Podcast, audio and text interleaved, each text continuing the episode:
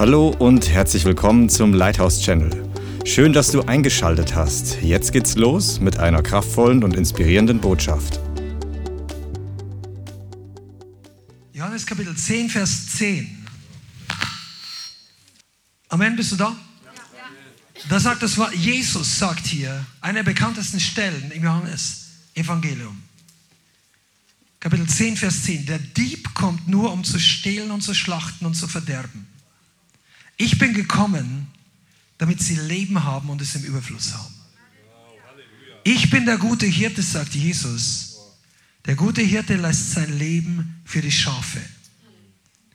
Wer Mietling und nicht Hirte ist, wer die Schafe nicht zu eigen hat, sieht den Wolf kommen und verlässt die Schafe und flieht.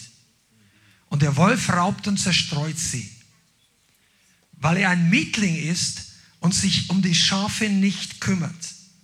Jesus sagt, ich bin der gute Hirte, ich kenne die meinen und die meinen kennen mich. Amen. Vater, ich bitte dich, dass du das Wort heute segnest und dass du ausgehst mit Vollmacht, mit Kraft, mit geöffneten Augen, mit Freiheit, mit Glauben, mit Gnade, mit Wachstum.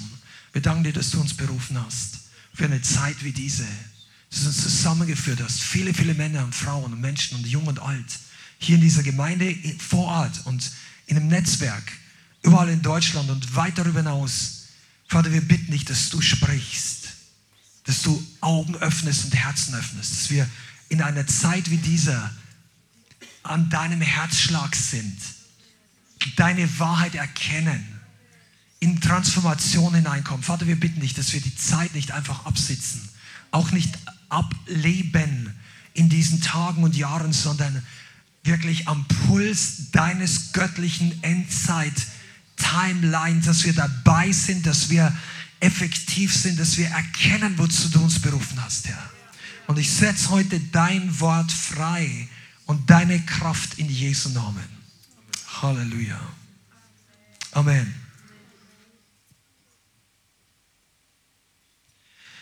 Ich möchte heute mit euch ein bisschen aus dem Herzen reden. Wir kommen nachher in ein interessantes Thema. Aber die Predigt heute ist wahrscheinlich eine Predigt aus der Perspektive des Hirten. Und das ist ja nicht ähm, die Standard alle drei Wochen Predigt hier. Ähm, aber Jesus ist der gute Hirte. Der Hirte.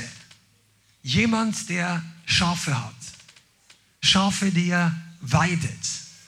Wir haben schon öfter darüber geredet, dass die Schafe, ist ja ganz logisch, die Schafe sind Bild für Gläubige, für Nachfolger. Ganz interessant übrigens auch, die Schafe tauchen nicht nur hier auf, im Beispiel mit dem Hirten, sondern die Schafe tauchen auch auf äh, beim Weltgericht.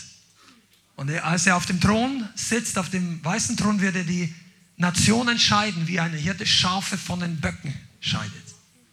So äh, Böcke sind Ziegenböcke gemeint. Und wenn du mal ein bisschen draußen warst, oder wer von euch waren schon mal im Kinderzoo? oh, so wenig, na, die Hälfte ungefähr. Komm mal, ihr wart doch schon mal im Kinderzoo, oder nicht? Ja. Wart ihr nie Kind? Also, wenn du da rumläufst und da laufen diese kleinen Ziegen rum, die sind ja ganz süß. Manchmal gibt es auch Schafe, die kleinen Lämpchen. Aber die kleinen Mini-Ziegen, die können ganz schön boxen. Ja, die, die boom, da merkst du, dass da eine andere Wesensart bei den Ziegen ist als bei den Schafen. Die Schafe normalerweise kümmern sich eigentlich mehr um sich selber.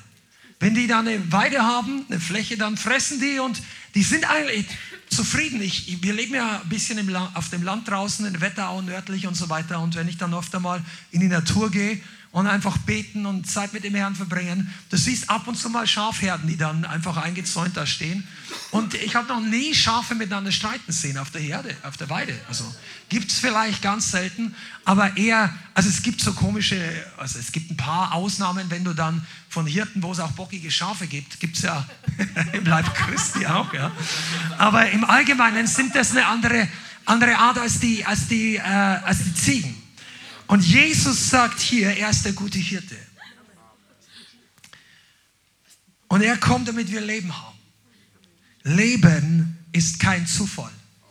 Leben ist nicht der Zeit von deiner Geburtsstunde bis zu deinem Tod. Ist dir das klar? Come on, das ist Basic Gospel. Das Leben ist nicht von deinem Geburtstag bis zu dem Datum, der vielleicht einmal auf deinem Grabstein steht. Das ist nicht das Leben. Das ist ein Teil deines Lebens. Der Begriff im Deutschen beschreibt das natürlich, aber Leben ist viel mehr. Vor allem von dem, was Jesus hier redet. Leben ist ewiges Leben. Ewiges Leben startet nicht am Tag deines Todes. Ewiges Leben ist jetzt. Aber nur in einer anderen Dimension. Jesus hat uns jetzt schon von neuem geboren. Oder wenn du es noch nicht bist, du kannst heute von neuem geboren werden. Und dann hat er das ewige Leben in dich hineingepflanzt. Und er hat es dir gegeben. Überfluss. Und sagst ja, mein Leben fühlt sich auch nicht anders an. Ja, weil du nach deinen Gefühlen gehst, aber deine Gefühle sollten eingezapft sein, wie so ein Brunnen gebohrt von der Oberfläche an tiefe, mächtige, gute Ströme. Manche Leute machen ja in der Wüste oder dort, wo wenig Wasser ist in Afrika, ist Wasser ja oft gleich Überlebensfähigkeit, ist Wasser gleich Landwirtschaft, ist Wasser gleich die ersten Schritte von Ökonomie und so weiter. Die brauchen also Wasser, um überhaupt mal über die, auf die Beine zu kommen. Dann bohren die da Brunnen und wenn Wasser kommt, dann ist das Leben. Amen. Genauso wie bei Abraham und Isaac. Isaac hat die Quellen wieder aufgegraben, die die Philister von Abraham verstopft haben. Einige von euch können das schon aus dem Lobpreis mitnehmen. Teufel hat uns, einigen von uns, Quellen verstopft, die Gott wieder ausgraben möchte. Der, der gleiche Hirte, der Johannes 10, Vers 10 sagt, dein Leben ist in einer Quelle verborgen. Gott möchte diese Quelle wieder aufgraben. Und diese Quelle heißt, oder es ist kein Zufall, dass Isaac das gemacht hat. Isaac bedeutet Lachen.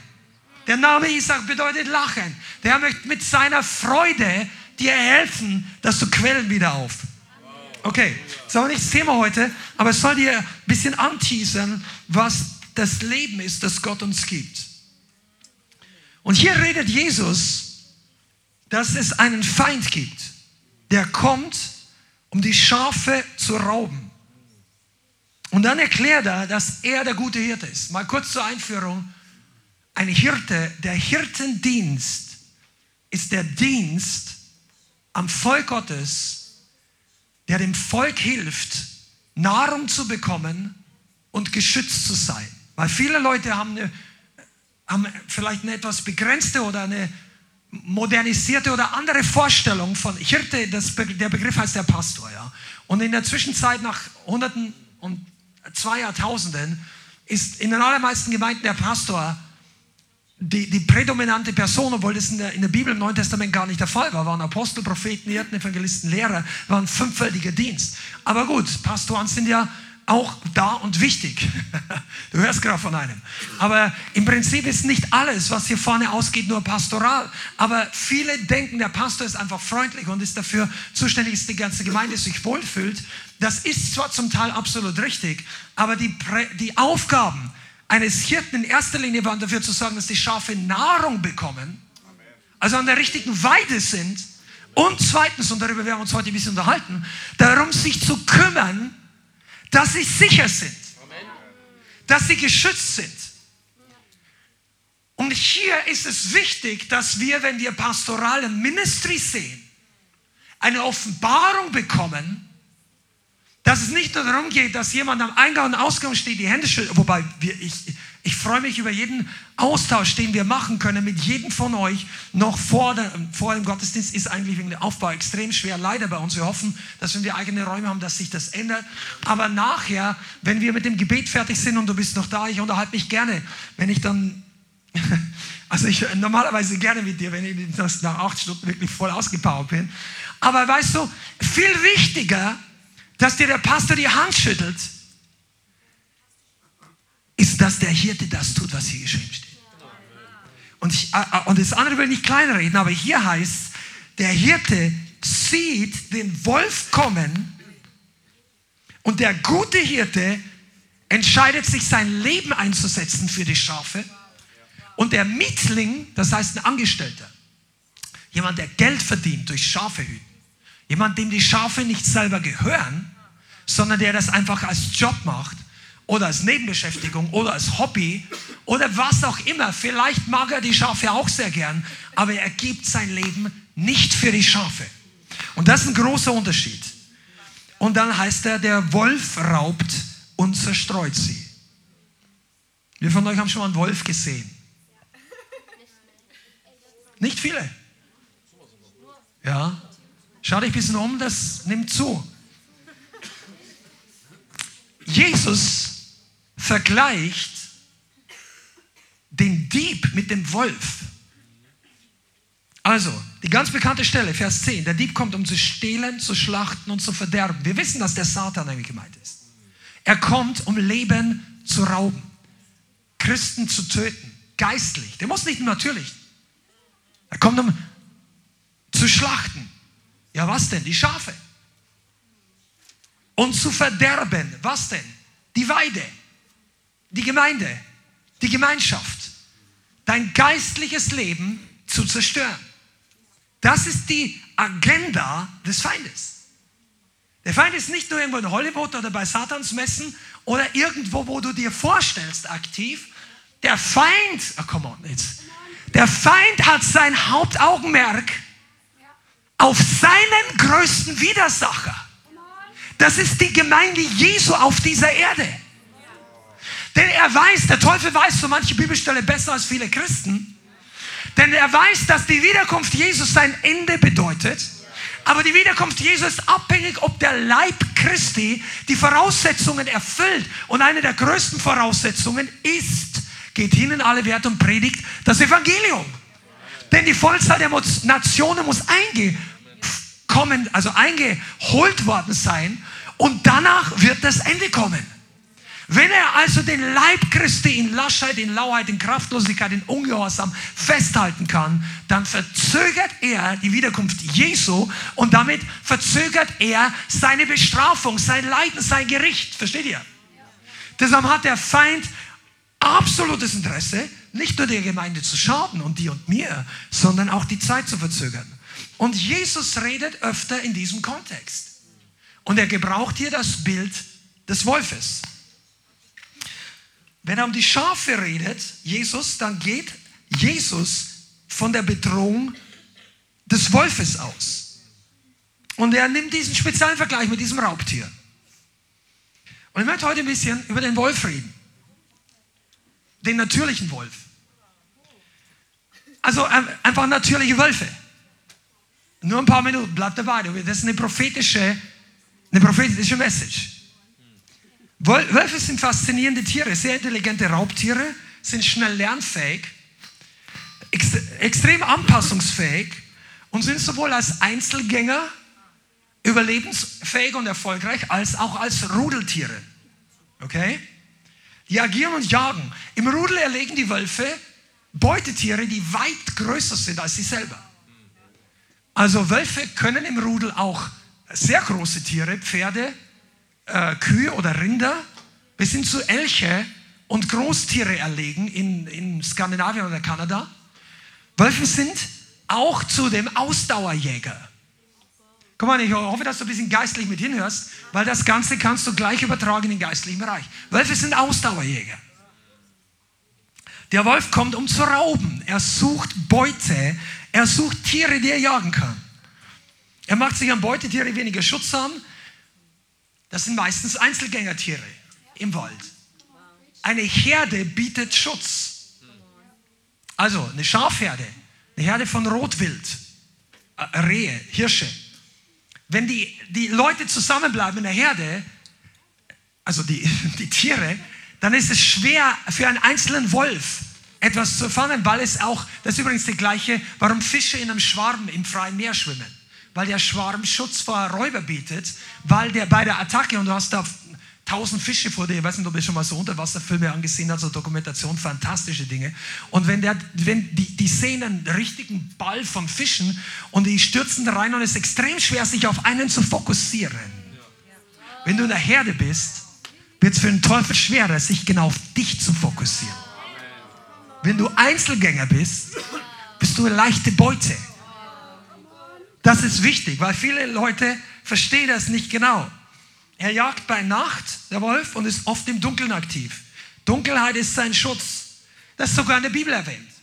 Das musst du nicht aufschlagen, aber in Habakkuk 1, Vers 8 wird ein Vergleich mit den Chaldäern, glaube ich, ist es hier, also eine, eine Nation, die Gericht bringt.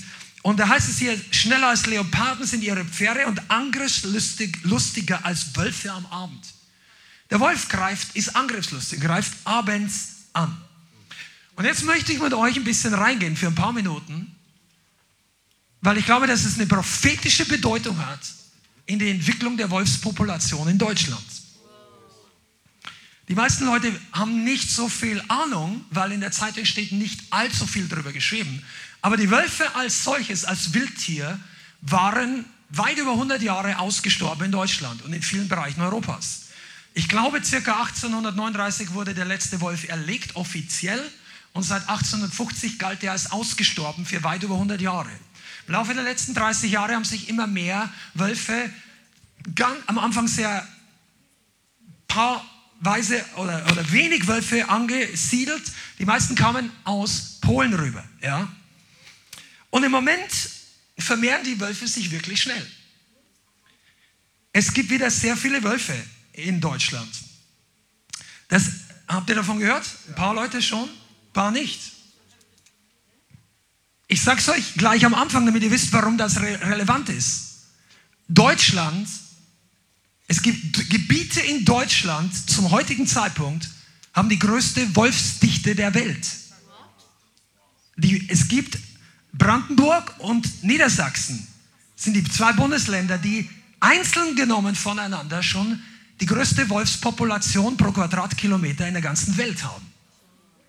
Und trotzdem gilt der, der Wolf ist keineswegs vom Aussterben bedroht in Deutschland, obwohl er geschützt wird wie ein aussterbensbedrohtes Tier.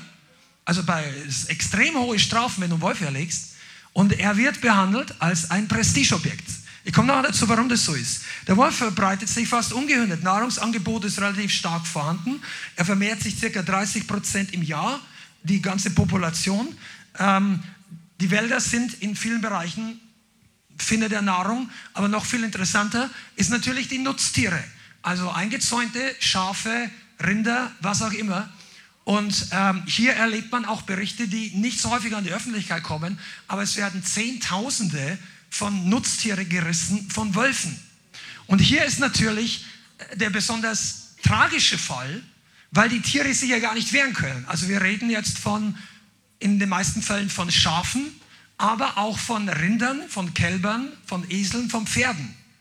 Das können sich die meisten Leute nicht vorstellen, denn der, der, der Wolf wurde wieder angesiedelt als Naturprojekt. Das war das Prestigeprojekt der Naturschutzorganisation der letzten 30 Jahre, sagt die FAZ.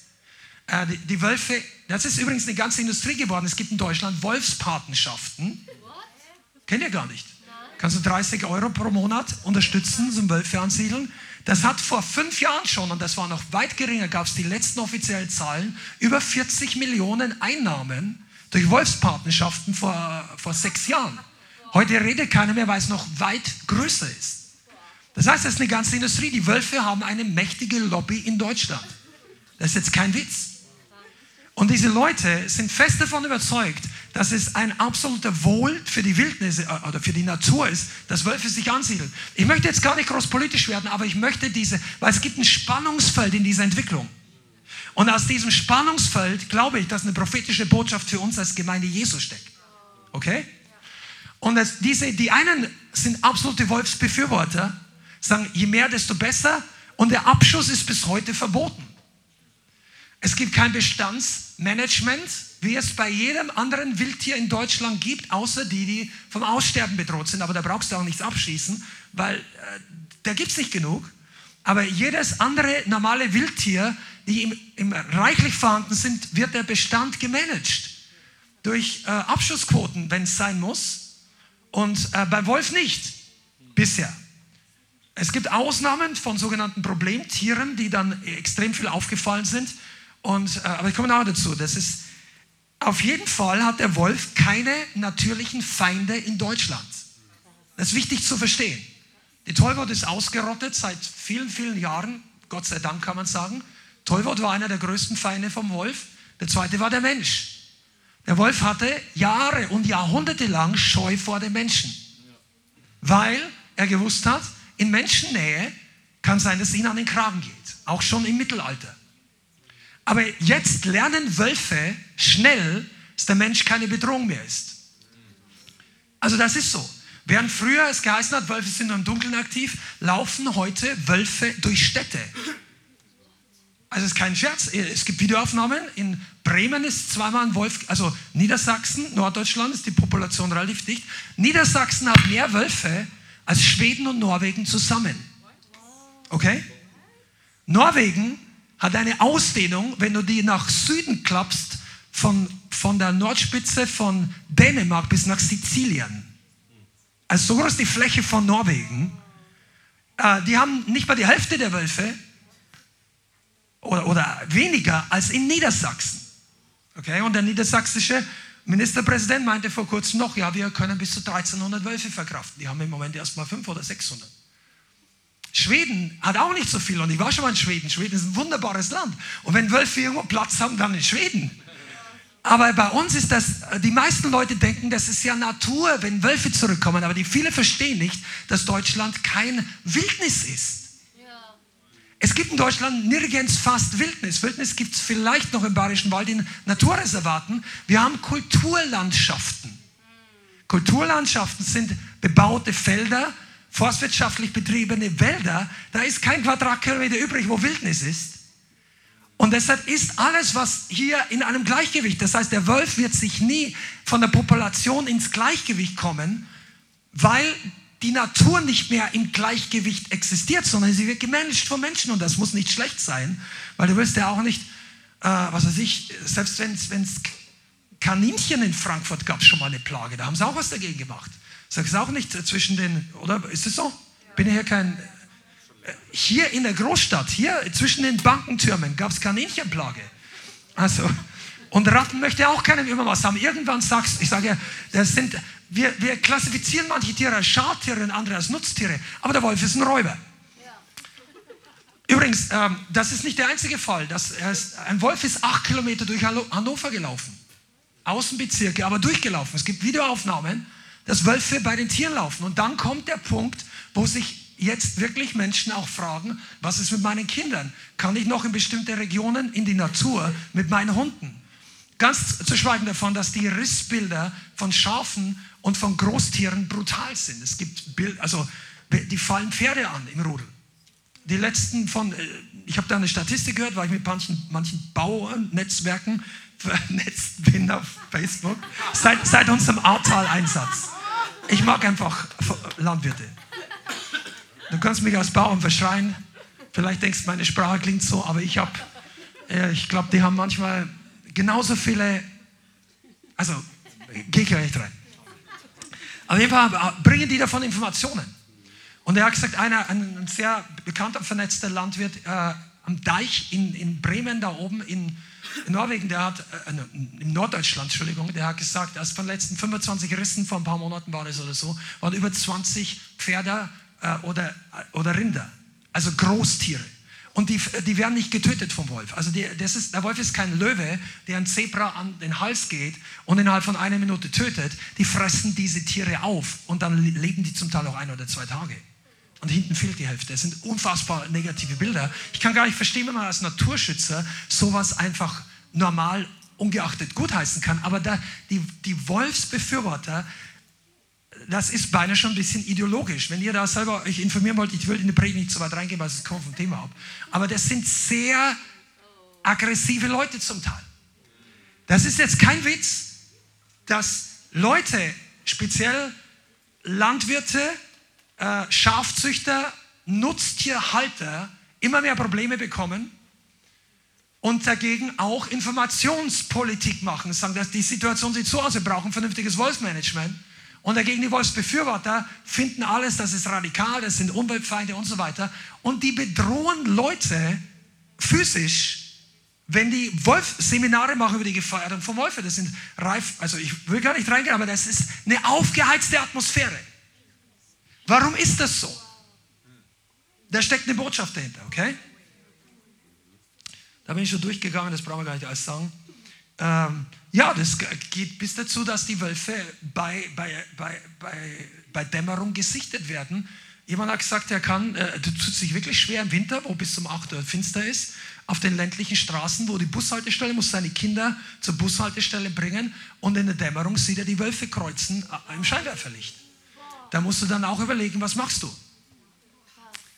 Wir haben ja auch einen Wolf gesehen, also ein paar von uns vor einem Jahr in, der, also in Polen, könnt ihr euch erinnern?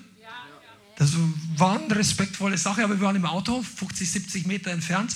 Das erste Mal, dass ich einen wild lebenden Wolf aus dem Reservat gesehen habe, war ein schönes Tier. Ähm, aber draußen rumlaufen würde ich jetzt auch nicht wollen, weil ich nicht weiß, wie der reagiert. Die meisten wissen gar nicht, wie sie mit dem Wolf umgehen sollen. Und tatsächlich, die meisten Wölfe würden Menschen nicht anfallen, aber was machst du, wenn die Nahrung geringer wird? Und wenn der die Menschenfurcht abnimmt, weil die nimmt ab, dann kommen die ran. Und ich möchte mit dir zurückgehen auf das Thema Schafe, Jesus, der Wolf. Okay? Für was steht der Wolf geistlich? Für den Feind, der Raub zerstört, vernichtet der das Ziel hat, das Reich Gottes auszurauben, Beute zu machen, dich aus deiner Berufung zu bringen, dich aus deiner Gemeinde, in der Gott dich eingepflanzt hat, oder aus dem Haus, aus dem Segen, aus deiner Gesundheit und auch herauszubringen aus der gesunden Lehre. Es gibt verschiedene Dinge. Lasst uns bei Wölfen, wenn wir werden ein bisschen weiter darüber reden, lasst uns nicht nur an Menschen denken. Mach nicht den Fehler, einfach zu sagen, ja, ist der Mensch oder diejenige. Das geht nicht um Menschen, es geht um einen Spirit, wo wir aufpassen müssen, weil Jesus uns warnt. Denn wir haben das schon öfter in dieser Gemeinde, wenn du nicht so oft hier bist, hast vielleicht noch nicht gehört, aber wir reden öfter davon, diesen Auftrag, den Gott den Menschen gegeben hat, bebauen und bewahren, Schamar, gleich am Anfang der Bibel, das, was du hast, behalten, festhalten, verwalten im positiven Sinn, dir nicht rauben lassen. Deinen Segen nicht rauben lassen, deine Überzeugung nicht rauben lassen, deine Hingabe, deine Leidenschaft für Jesus festhalten. Das bedeutet Schama und dazu ist jeder von uns berufen. Amen. Der Wolf steht geistlich auch für einen Unabhängigkeitsspirit. Kennt ihr diese alte Lonely Wolf? Ja? Einzelgänger. Wölfe sind auch als Einzelgänger richtig erfolgreich. Manche Leute von außerhalb oder auch manche Christen, die einen negativen Einfluss auf andere haben oder entwickeln, die haben eine Einzelgängermentalität. Unverbindlich, sich nicht committen wollen. Oft haben solche Leute im Kern Probleme mit geistlicher Autorität. Das ist der Grund, weshalb sie sich auf Einzeltour begeben. Haben Probleme mit Verantwortung und Rechenschaft in ihrem Leben. Das ist ja übrigens der Grund, weshalb Gott den, das Volk in eine Herde zusammenführt. Wir haben in unserem Hauskreis darüber gesprochen, war ein guter Hauskreis. Hat die äh, Jana richtig gut gemacht über geistliche Autorität und delegierte Autorität, dass das Reich Gottes eine Autoritätsstruktur hat. Dass Gott an oben in dieser Linie der Autorität steht, aber selbst die Dreieinigkeit ist unter Autorität. Ich möchte das mal mitgeben weil das viele nicht verstehen.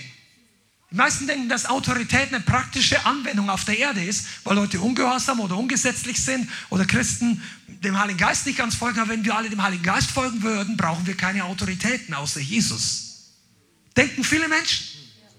Aber lass dir nochmal in Erinnerung rufen, dass der Vater, der Sohn, der Heilige Geist alle drei Gott sind, alle perfekt sind. Keiner von ihnen hat jemals gesündigt. Keiner von denen bräuchte von anderen Ermahnung. Und trotzdem ist der Sohn dem Vater untergeordnet. Sagt die Bibel. Der Vater ist größer als ich, sagt Jesus. Und der Vater gibt dem Sohn Gebote, den Auftrag. Und der Sohn wurde im Gehorsam getestet. Und er fiel leid. Und der Heilige Geist wurde vom Sohn gesandt. Das heißt, der Heilige Geist wurde beauftragt vom Sohn. So siehst du, dass der Autoritätslinie weitergeht. Vater, Sohn zum Heiligen Geist. Wenn die das also, die hatten noch nie Probleme mit Uneinheit und trotzdem gab es Autorität. So ist Autoritätsstruktur eine Wesensart Gottes, die sich in seinem Leib weiterführt. Und wenn Leute damit Probleme haben, gibt es meistens immer Gründe dafür.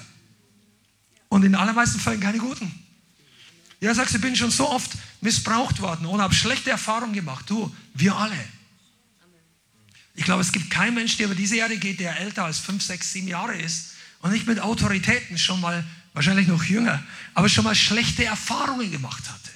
Und trotzdem ändert das nichts am Wesen und am Prinzip Gottes. Und deshalb ist es wichtig, dass wir das verstehen. Lonely Ranger Mentalität, einsamer Wolf, das ist nicht der Plan Gottes, auch nicht deine Spezialberufung unter 3000, weil du einen ganz besonderen Auftrag hast, den kaum einer versteht in diesem trockenen Deutschland. Und er hat zu dir ganz persönlich durch drei Visionen geredet.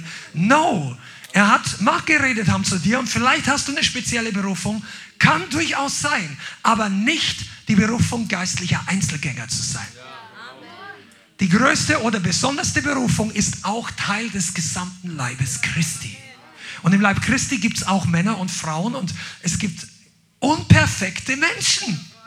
Spätestens seitdem du und ich dort angekommen sind, gibt es unperfekte Menschen. Und deshalb ist dieser Wolf, bleib nochmal im geistlichen Bereich, das ist eine Sache, die nicht gut ist. Die solche Einzelgängermentalitäten oder mit diesen, die stellen oft biblische Gemeindestruktur in Frage haben oftmals eine Haltung des Eigennutzes, sehen die Herde, die, die, die, die Versammlung eher für den eigenen Vorteil und so weiter und so weiter. Also, ich glaube, du erkennst ein bisschen, warum es wichtig ist, sich damit auseinanderzusetzen. Weil der Feind kommt und er möchte rauben. Warum sollen wir uns wirklich auseinandersetzen? Weil du denkst jetzt vielleicht, ich wollte eigentlich heute eine Predigt hören, wie, wie, wie habe ich mehr Glauben für meine Krankheit oder wie komme ich da besser raus? Weißt du, diese Predigt heute das ist das, wenn der Maurer oder der, der Betonbauer das Haus baut und er sagt zum anderen, hau hier noch eine Tonne Beton rein, an der Stelle brauchen wir ein stabiles Fundament, weil hier geht es 10 Meter nach oben, das Ding soll nicht schaukeln. Viele von euch hier seid im Leithaus und ihr seid äh, begeistert, hoffe ich zumindest. Irgendjemand hier? Ja. Er ist begeistert über Feuer, über Erweckungsspirit, über Lobpreis, über Evangelisation, Zeugnisse, Teaching, Training und so weiter und so weiter.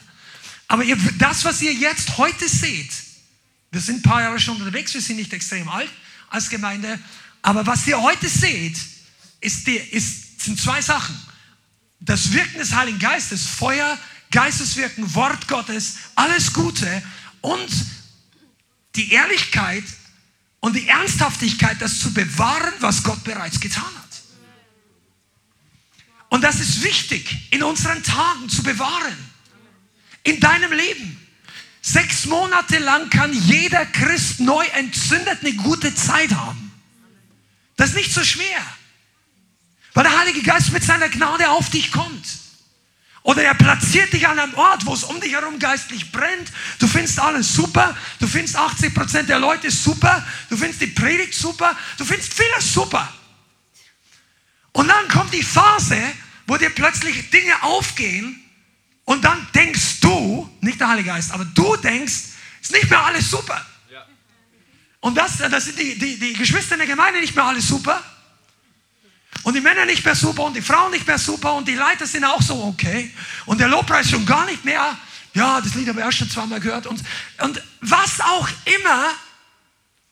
Und dann kommt die Phase, wo der Baum nicht in die Höhe, sondern in die Breite wächst. Das will kaum einer, weil in die Höhe sieht besser aus. Kannst du besser vorzeigen, weißt du? Kommst du in dem geistlichen Metermaß? Ich bin 2,63 Meter gewachsen. Und er sagt, ja, ich bin jetzt 2,68 Meter. Oder 3,50 Meter, ja, du bist ja auch schon länger größer wie ich, also klopft euch beide auf die Schulter, sagt super hier. Und dann wächst du in die Höhe und es, jeder misst sich dann nach der Höhe. Und dann hast du 5,80 Meter hohe Bäume, die sind so dünn. Weil die Breite manchmal fehlt. Was die Breite? Die Stabilität. Die Kraft, die nicht ins Sichtbare, oh, die Reife, die nicht nach außen sichtbar ist, du, dein Ausharren, dein Gebet, dein Dranbleiben, keiner merkt was davon. Du denkst, oh, ich streng mich an und keiner sieht. Du wächst in die Breite. Du wächst, du wirst stabiler. Der nächste Wind beugt dich nicht mehr so, dass du, Jesus, hilf mir, ich komme hier um, das ist ein Sturm. Dabei war es nur eine steife Brise, wird die Norddeutschen sagen. Aber für dich war es schon ein echter Sturm. Aber der Herr lässt dich in die Breite wachsen. Und dann wirst du stabil. Und dann wird ein kleiner Wald draus in einer kleinen Gemeinde oder einer größeren. Und im Wald kommen die Neuen, die ankommen, sind sicher. Bist du? Ja. Halleluja.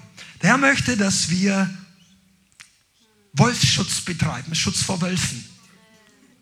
Im Geist, im Geist. Das ist Herdenschutz. Es gibt in dieser ganzen Wolfsdiskussion Herdenschutzmaßnahmen. Hohe Zäune, die funktionieren nicht in den meisten Fällen. Ja, das glaube ich, weil ich viel gelesen habe. Äh, also zumindest die meisten so. Der Wolf ist extrem intelligent und er ist sehr leidensfähig.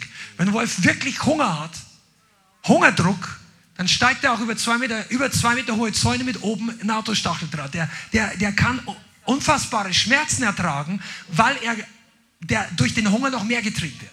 Das heißt, die 1,40 Meter hohen elektrischen Zäune, die vorgeschrieben sind, äh, als Wolfschutzzaun, das heißt, die haben vier elektrische Litzen. Ja, da, da pieselt es besser nicht hin. Also das, das ist dann bei uns äh, so ein Jugendscherz. Vergiss es. Mein altes Leben, ja. Wo die Leute Witze in Bayern gemacht haben und gesagt, ich kriege 50 Euro, wenn es da hinpinkelt. Also, Macht das nicht. Aber weißt du, den, den Wolf hält das eigentlich auch nicht wirklich zurück, aber die, die, die Tiere innen drin haben Panik. Und jetzt musst du wissen, dass es ein Problem ist, wenn ein Wolf in eine Herde hineinkommt. Haha. Seid ihr da? Darüber redet übrigens Jesus. Ich lese die Stelle gleich vor. Wir bleiben noch ein bisschen dabei. Jesus hat uns gewarnt, ganz konkret, mit einem Auftrag. Und er vergleicht es mit Wölfen. Und er sagt, wir sollen uns selber bewahren. Lass uns die Stelle mal lesen. Matthäus 10. Matthäus 10, Abvers 16. Komm mal, das ist die Aussendung in die Ernte. Matthäus 10, Vers 16. Siehe, ich sende euch wie Schafen mitten unter Wölfe. Okay? Und jetzt folgt eine Reihe von Geboten und Aufträgen. Ganz konkret. Erstens, seid nun klug wie die Schlangen und einfältig wie die Tauben. Das war ein Auftrag. Zweitens, hütet euch aber vor den Menschen. Denn sie werden euch ein Gericht überliefern und in ihren Synagogen euch geißeln und auch vor Statthalter, das heißt vor Obrigkeit, vor Behörden, vor Gerichte und Könige werdet ihr geführt werden. Um meinetwillen, ihnen und den Nationen zum Zeugnis. Bis hier einmal ganz kurz und dann kommt noch mehr. Also Jesus gibt ihnen einen klaren Auftrag. Und der Auftrag war nicht, setz dich in die, in die Gemeinde, verbarrikadier dich, überlebe, habe Angst vor Wolf oder vor irgendeinem anderen geistlichen Schädling und bete, dass der Herr bald wiederkommt. Nein, er hat es überhaupt nicht gesagt. Wie Rainer Bonke mal gesagt hat, ja, wir sind Schafe unter Wölfen, aber the sheep are on the attack. Das meint er mit dem Evangelium. Wir sind keine passiven Christen, wir sind nicht in Angstmodus gefangen. Aber, obwohl du Autorität hast, obwohl du Vollmacht hast, obwohl du Gebetspower hast, obwohl du Engel, Engels-Backup hast, warnt Jesus uns trotzdem und sagt, pass auf, diese Welt ist nicht so harmlos wie ihr Christen. Also sagt er nicht so, aber wir denken manchmal, nachdem wir geheiligt sind und von allen Menschen das Gute erwarten und meinen, dass in der Welt im Allgemeinen die Leute auch gut sind, die sind nur schlecht behandelt worden. Wisst ihr, und hier scheitern Menschen, die humanistisch sind. Vor allem Christen. Weil Christen sehr oft diesen humanistischen Grundgedanken mit ins, Leib, äh, ins Reich Gottes mit rübernehmen dass wir sagen, okay, wenn wir uns nur alle richtig und liebevoll genug behandeln würden, dann würden alle Leute gut miteinander auskommen, dann würde eigentlich die Streitigkeiten abnehmen und es ist nur unser Fehler, dass wir uns nicht liebevoll genug behandeln. Und Jesus sagt dir, nein, das ist nicht so. Er sagt, wenn ihr losgeht als Schafe, als gereinigte, als neue Kreaturen, dann werdet ihr unter Wölfen sein. Und du musst damit okay sein. Die Wölfe sind nicht Schafe. Die Wölfe haben nicht ein Gutes im Sinn. Das heißt, nicht die ganze Welt ist Wölfe, okay? Das sagt die Bibel nicht. Aber trotzdem sind wir manchmal zu naiv. Und bitte denke jetzt nicht gleich, okay, das habe ich in der Gemeinde gehört, das sind, irgendwo sind Wölfe. Wer ist ein Wolf? Ja. Das ist nicht die Botschaft, sondern du musst verstehen, dass es im Spirit, im Geist um, eine Wahrheit geht. Hütet euch vor den Menschen. Der sagt auch, gib deine Seele nicht jedem Menschen preis. Öffne dich nicht einfach jedem, wo du denkst, da ist Freundlichkeit da. Weil die Leute können tatsächlich freundlich sein. Die es vielleicht auch nicht böse. Aber wenn es um Jesus geht, um die Wahrheit, um die ewigen Dinge, zerbricht ihre Freundlichkeit oder schmilzt sie weg wie der Tau oder die Eiszapfen am Morgen, wenn es Frühfrost hatte und wenn die Sonne kam, ist alles weg. Jesus ist der entscheidende Faktor, der dich und die Welt trennt. Ist dir das klar? Und deshalb solltest du, wenn du mit den Leuten zusammen bist, dein Herz bewahren. Sag mal Herz. Das Herz bewahren. Das sagen wir nicht deshalb, weil die Gemeinde Jesu besser ist als der Rest der Welt. Ich glaube das überhaupt nicht. Ich glaube erst recht nicht, das möchte ich nochmal betonen. Ich werde in Zukunft auch etwas mehr darauf achten. Nicht irgendwie unsere Gemeinde wäre besser als irgendeine andere Gemeinde. Glaube ich nicht, möchte ich nicht sagen und ich hoffe, du verstehst es nicht. Aber es gibt gute und schlechte Haltungen, weise und unweise Haltungen, Verhaltensweisen. Und hier ist es wichtig, dass wir hören auf das, was Jesus sagt, weil Jesus hat einen Grund, dass er warnt. Okay, hütet euch vor den Menschen. Dann heißt Vers 19, weiterer Auftrag, wenn sie euch überliefern, das heißt verraten, seid nicht besorgt. Sag mal, nicht besorgt.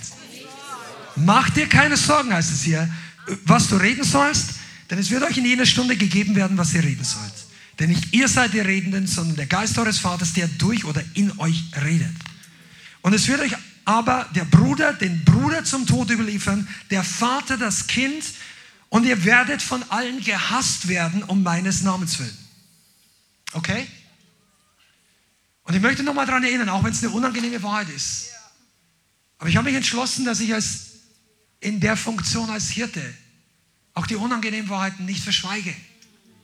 Dass wenn es um Familie, um natürliche Familien im Neuen Testament geht, die Referenzen, die Jesus macht, häufiger zum Negativen sind als zum Positiven.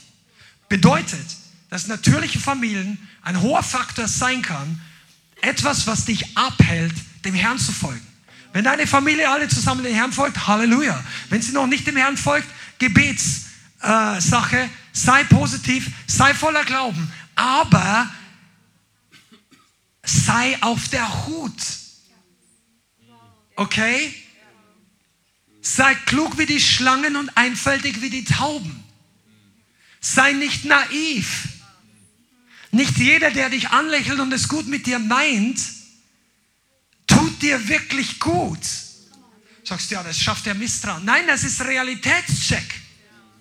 Viele Christen meinen es gut und setzen negative Spirits frei.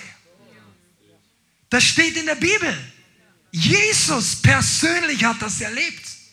Einer seiner besten Freunde, Petrus, der das Beste wollte für Jesus. Und Jesus kommt zu dem Punkt, dass er weiß, sagt, ich werde, also der Menschensohn wird überliefert werden und von den Menschen verworfen werden und gekreuzigt nach drei Tagen wieder auferstehen. Er hat insgesamt dreimal sein Leiden, sein Tod und teilweise seine Auferstehung vorausgesagt. Und an einer dieser Stelle sagt Petrus, der ja, herausragende Apostel unter vielen, einer der herausragenden, keineswegs Herr, oh, das soll dir nicht passieren.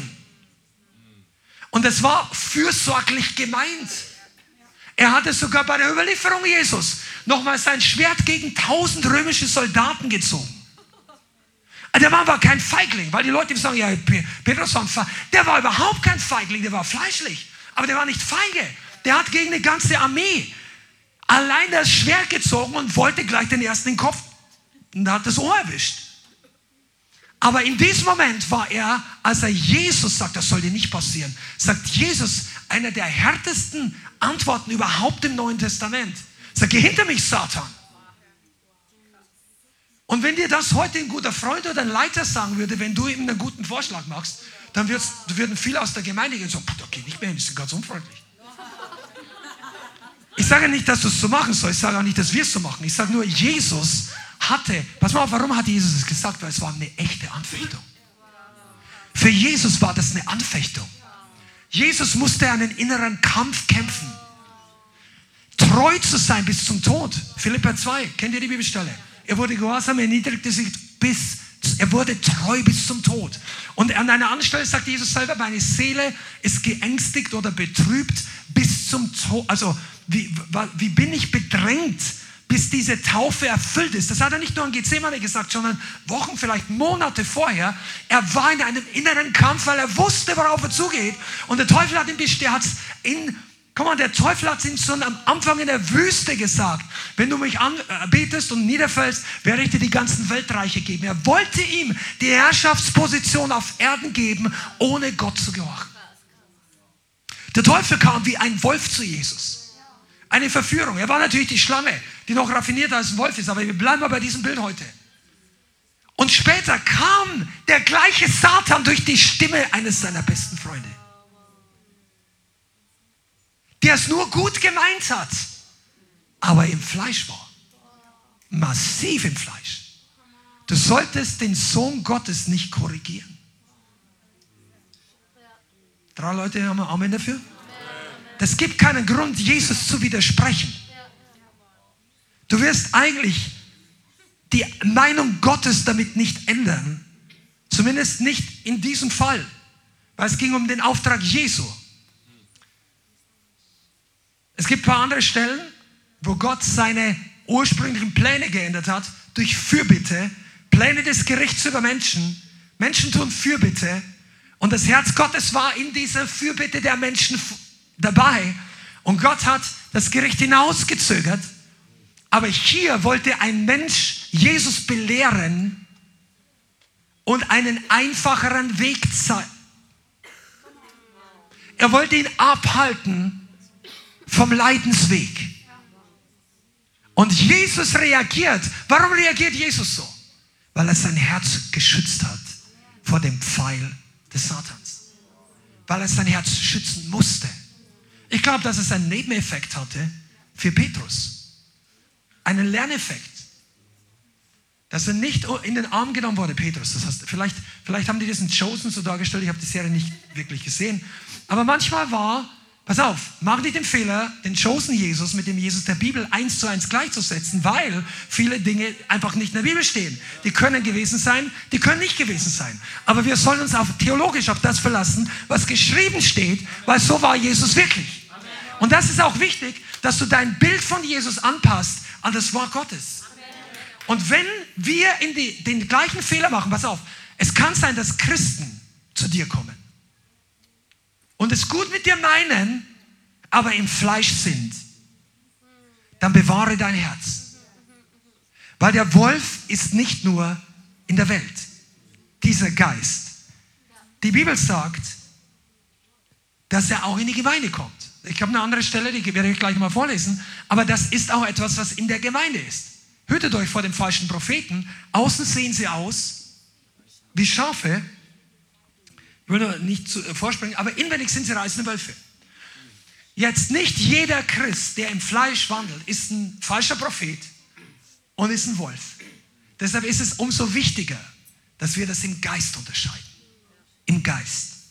Und ich möchte dich ermutigen, dass du für dich persönlich, sag mal ich persönlich, ein Spezialist wirst für Unterscheidung für dich, was ist Wandel im Geist und was ist Wandel im Fleisch. Das ist wichtig. Eine der wichtigsten Sachen im Neuen Testament ist für dich persönlich die Unterscheidung. Was ist Wandel im Geist und was ist Wandel im Fleisch? Denn die, die im Fleisch wandeln, sagt Paulus und der Heilige Geist, können Gott nicht gefallen. Und die, äh, äh das Auf Geist und Fleisch sind einander entgegengesetzt, sagt Paulus im Römerbrief. Deshalb ist es wichtig, dass wir Unterscheidung haben. Und jetzt möchte ich nochmal auf diese große Bedeutungsebene zurückkommen, diese ganze Wolfsdynamik und die geistliche Wahrheit für uns als Leib Christi, der Feind möchte uns die Unterscheidung rauben und die Einfalt deines Herzens. Du musst dein Herz bewahren. Sprüche 4, Vers 23, das solltest du wissen diese Bibelstelle. Mehr als alles, was man sonst bewahrt, behütet dein Herz. Sprüche 4, Vers 23. Denn in ihm entspringt die Quelle des Lebens. Dein Herz ist das Wichtigste. Der Same Gottes, das Wort Gottes fällt da hinein, wenn es fällt. Der Heilige Geist bewirkt Wachstum in deinem Herzen, nicht hier oben. Das ist, kommt später. In deinem Herzen, der Glaube wächst in deinem Herzen Und auch der Feind ist hinter deinem Herzen her.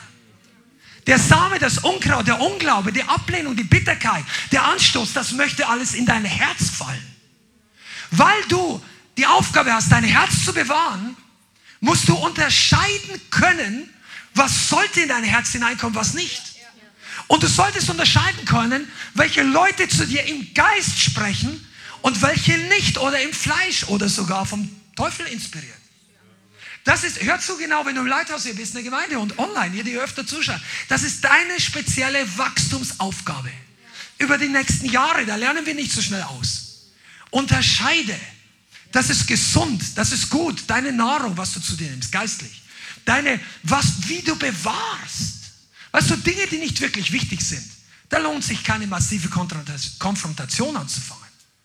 Wir brauchen uns nicht streiten über die Wandfarbe. Meine Güte, über den Teppich. Wir, wir haben uns ausgetauscht. Wenn wir mal umziehen, das ist nicht eine Ein-Mann-Show. Wir haben schon öfter über Sachen gesprochen, auch über größere Investitionen.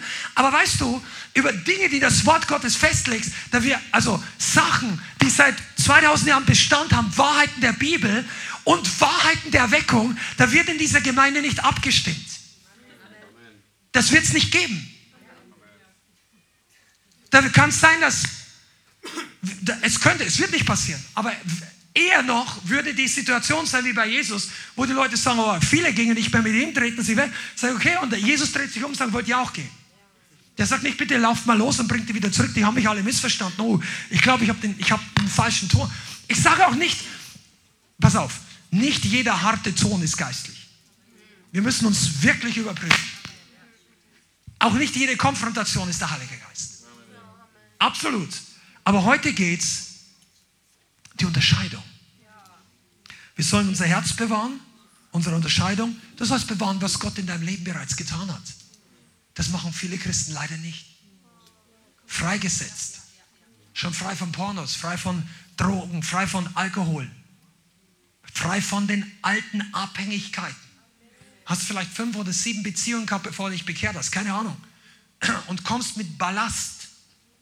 Und das ist keine Verdammnis, überhaupt nicht. Wir alle haben ein Leben in der Welt gehabt. Und dann kommst du in den Leib Christi rein und der Herr macht dich frei von emotionalen Bindungen. Macht dich frei von Leiden, von Erinnerungen, vielleicht von Gedanken, die in deinem Kopf waren von früher.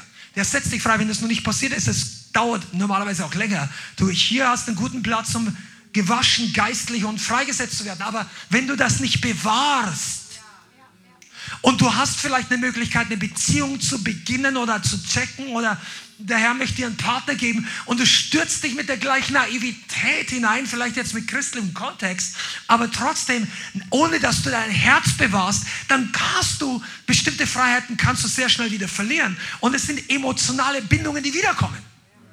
Ich sage nicht, wir sollen unser Herz nicht öffnen. Was ich sage ist, sei weise. Lass uns, wie, wie Jesus sagt, schlau wie die Schlangen. Du, das ist eine Lernphase für uns alle, auch für mich. Du siehst vielleicht hunderte von Christen, die nett sind, die gesegnet sind. Denkst du von außen, du kennst ja nicht jeden, ist auch gut, musst auch nicht jeden kennen. Aber nicht jeder meint sein Commitment zu dir so ernsthaft, wie du mit deinen Worten sein Commitment, dein Commitment zu ihm vielleicht. Und manche meinen es ernsthafter als du oder ich. Und da straucheln manche Menschen, weil sie anderen jahrelang gedient haben, in einem Hauskreis oder evangelisiert, begleitet. Und dann passieren ein paar Dinge und die anderen nehmen Anstoß. Und dann fallen Christen, die ausgegossen haben, in ein Loch. Weil sie sagen, wie, wie können die das machen? Auch das ist ein Test, wo du aufpassen musst. Oh, schon da. Und dann heißt hier, Vers 22, werdet von allen gehasst werden und sogar das Geschwister, Eltern, Vater, Kind, Brüder, Schwestern einander überliefern werden. Und ich sage dir eins, dieser verräterische Spirit, das ist, was mit diesem Wolf zu tun hat. Verrat ist oft da. Lass ein bisschen weitergeben nochmal. Okay, wir haben darüber geredet, der Wolf, seine Eigenschaften, wir gehen noch weiter rein. Was ist die Haltung eines guten Hirten? Der gute Hirte ignoriert den Wolf nicht. Okay? Der gute Hirte ist Jesus. Wenn du eine Gemeinde mit einem guten Hirten hast, redet überhaupt nicht in erster Linie von uns, sondern ich meine ganz generell. Der wird den Wolf nicht ignorieren. Während aber in der Welt im Moment dieses Beispiel eine ganze Generation in erster Linie Gefahren runter äh, die möchte nicht, dass darüber geredet wird, über Schafe gerissen werden. Meistens sind das Leute, die es gut meinen, Naturfreunde, die statistisch haben Leute herausgefunden, meistens aber in den Städten leben. Ja, aber die haben einfach die Erfahrung nicht gehabt in ihrem Leben oder als Mensch oder als Kinder und finden, das ist gut, aber die wissen nicht, wie es ist, wenn ein Tier das andere auffrisst. Das ist nicht angenehm. Das ist eigentlich die Natur, die wir uns wünschen, aber das ist brutal. Und manche Leute idealisieren diese Sache. Aber ich will nicht nochmal in diese politische Sache reingehen. Aber manchmal idealisieren wir Christen bestimmte Dinge zu stark. Und du solltest diesen Unterschied sehen wollen. Unterschätze die Gefahr nicht. Paulus warnt vor Menschen, die die Gemeinde ruinieren oder zerstören. Jesus hat davor gewarnt und der gute Hirte schaut nicht so sehr oder schaut nicht am Anfang auf sich selber, auf seinen Vorteil, auf sein Gehalt, auf sein Ansehen, auf seine Familie, auf seine Freizeit, auf seinen Ruf in der Welt. Der gute Hirte schaut zuerst auf das Wohl der Schafe. Ich möchte, dass du das sacken lässt, weil eines Tages werden einige von euch die Aufgabe haben, Schafe zu hüten. Ich rede geistlich. Du musst nicht Pastor deshalb werden, aber eine pastorale Gesinnung, eine pastorale Verantwortung für andere Menschen übernehmen. Dann wirf die Flinte nicht ins Korn oder geh einfach nach Hause, weil dich drei Leute, hast du 50 Stunden in diese drei Leute investiert und zwei von den drei, die haben dir noch nicht mal auf Wiedersehen gesagt, als sie dich alleine gelassen haben. Irgendwann kommt so ein Moment in deinem Leben, wenn du wirklich berufen bist, Schafen zu dienen. Ja, das war jetzt nicht ganz die Aufbewahrung, wird wieder besser.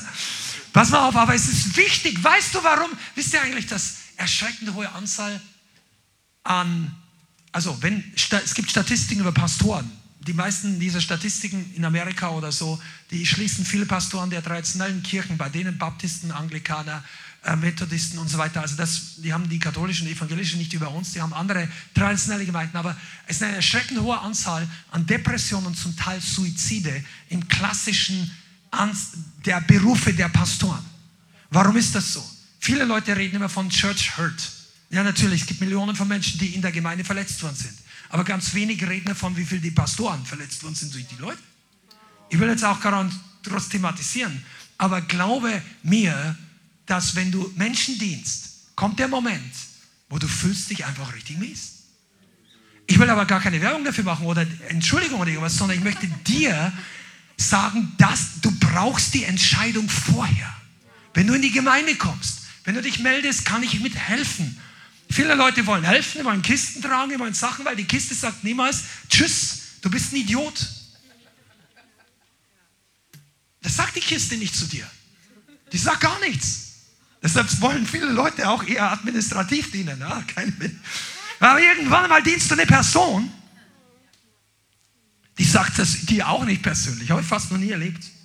Ich, ich, ich hätte es lieber, wenn die Leute, bevor sie gehen, mir wirklich ihren ganzen Mist in Gesicht, weil es offen. Dann geht man straight, dann kann man sich vertragen oder man kann Dinge klären. Und die meisten Leute sagen es hinterher, negativ. Und du musst vorbereitet sein, das zu handeln. Come on, das ist jetzt ein bisschen Bibelschule für ein paar von euch. Ihr, die heute Gäste seid, ertragt die paar Minuten, es kommt gleich was für dich. Aber wir wollen wachsen. Amen. Jesus ist uns vorausgegangen. Jesus wurde verleugnet von seinem besten Freund. Er wurde verraten von einem der zwölf. Er hat das gleiche erlebt wie Josef, der von seinen Brüdern verraten wurde. Das gleiche erlebt wie, wie äh, ich glaube, der Prophet Jeremia war so der Jesaja, der, der wurde um, um die gleiche Anzahl Silberstücke was gedealt. Jesus ist überall durchgegangen und er hat uns ein Vorbild gegeben, wie die Gemeinde gebaut wird. Die Gemeinde wird dadurch gebaut, dass der eine sein Leben für den anderen gibt. Und das ist eine Botschaft, die im Westen nicht so häufig und so gerne gepredigt wird. Das Leben zu geben für deinen Bruder, deine Schwester. Die meisten Leute kommen in die Gemeinde, was kann ich hier empfangen? Was für mich drin? Gefällt mir das? Gefällt mir die Musik? Gefällt mir die Hauskreise? Bin ich hier? Ist mir das, ist das den Aufwand wert? Na gut, diese letzte Frage ist wichtig zu stellen. Aber du solltest unter dem richtigen Aspekt fragen. Ist der Aufwand, dass du hinfährst, die geistlichen Return wert? Oder suchst und, und jeder, der hier neu ist, du darfst kommen, du darfst empfangen. Wir ermutigen jeden, jedes Gebet mitzunehmen. Keiner macht dir vor, wenn du achtmal hintereinander acht Wochen zum Gebet kommst. Empfang alles. Aber das alles hat das Ziel, aus dir und aus mir und allen hier Geber zu machen. Menschen, die ihr Leben hingeben. Die nicht davon abhängig sind, ob andere sie lieben.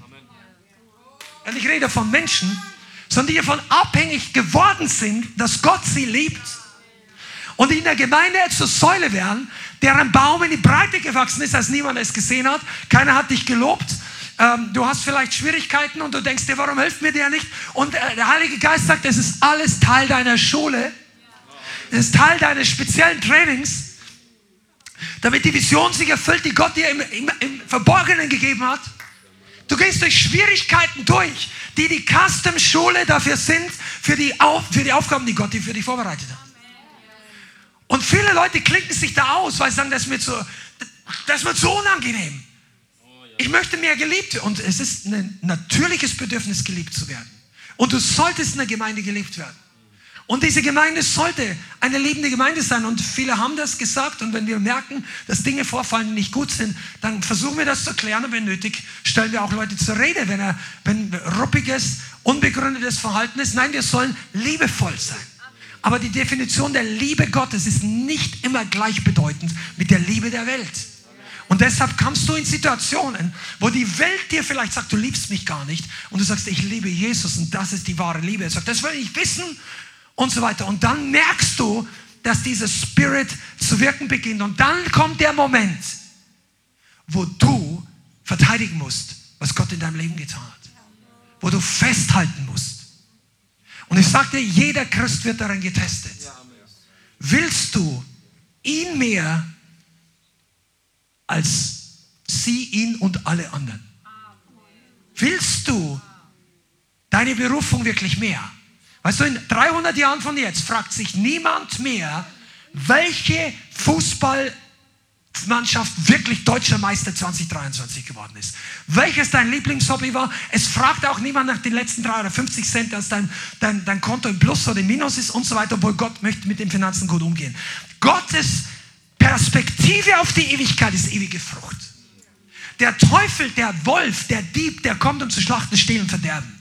Der kommt, um dir das zu rauben. Und jetzt hör gut zu, ohne dass du es merkst. Ohne dass du es merkst. Und weil wir eine Gemeinde sind, einige von euch sind noch nicht so lange hier, möchte, dass ihr das versteht.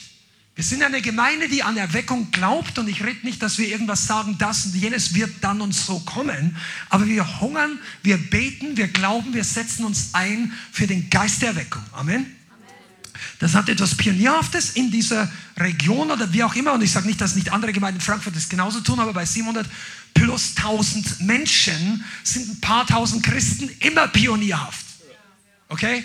Und bei manchen Gemeinden, denen ist ja schon so Gottesdienst zu lang, zu laut oder so. Warum machen wir das? Weil wir suchen, wie ich letzte Woche gepredigt habe, weil wir hineindrängen, weil, und einige von euch, ihr sagt, jawohl, da mache ich mich eins, da gehe ich hin, da diene ich dafür, ob vorne oder hinten, da gebe ich mein Leben mit und dann kommt eine Stimme im Geist des Wolfes und erklärt dir, dass du eigentlich dein Leben umsonst so hart machst.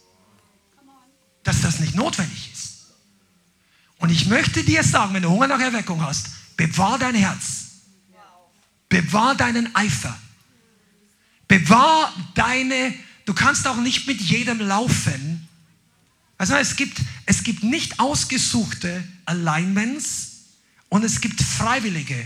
Alignment ist das englische Wort für zusammengeführte Beziehung oder eine Entscheidung. die Freunde, die engen Freunde, die du dir suchst, sind deine persönliche Entscheidung. Deine natürliche Familie hat sich keiner von uns entschieden.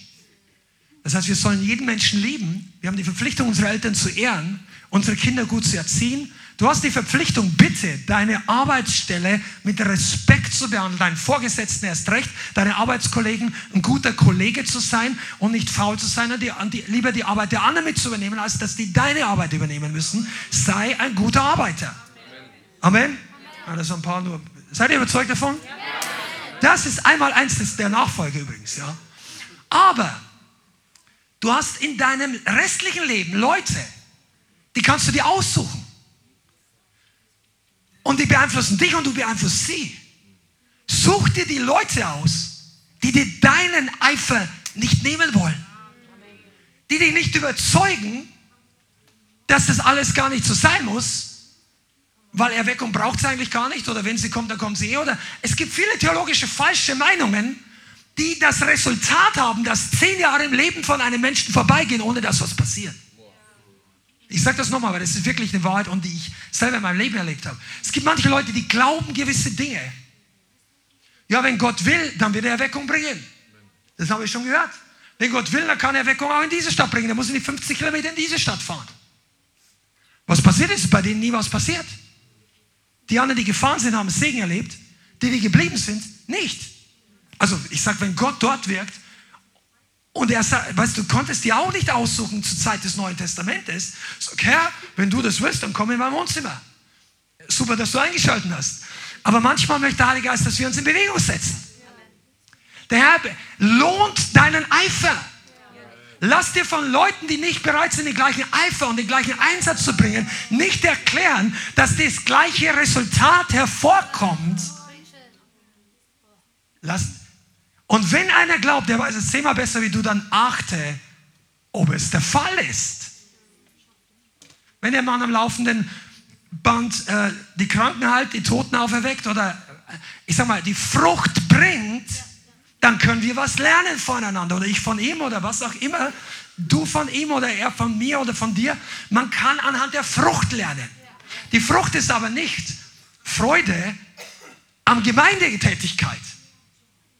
Weil Freude kannst du durch alles Mögliche hervorbringen. Brauchst nur 20 gleichgesinnte Kaninchenzüchter, die haben alle Freude an Kaninchen. Das ist nicht die Frucht des Geistes, obwohl Kaninchen eigentlich schlecht sind. Ich sage auch nicht, jedes Hobby ist schlecht. Aber das ist nicht, was die Bibel mit Frucht meint. Ja, mir geht es jetzt gut. Du, der Teufel wird sicherstellen, dass die ersten Jahre nach dem Abfall dir eine ganze Zeit richtig gut geht, damit du nicht wieder umkehrst. Come on, das ist eine Wahrheit. Der Herr möchte viele von uns in den Dimensionen der Erweckung noch weiter wachsen lassen. Hör nicht auf die Stimmen, die sagen, das braucht es nicht. Das macht eh keinen Sinn. Die Gebete braucht es nicht.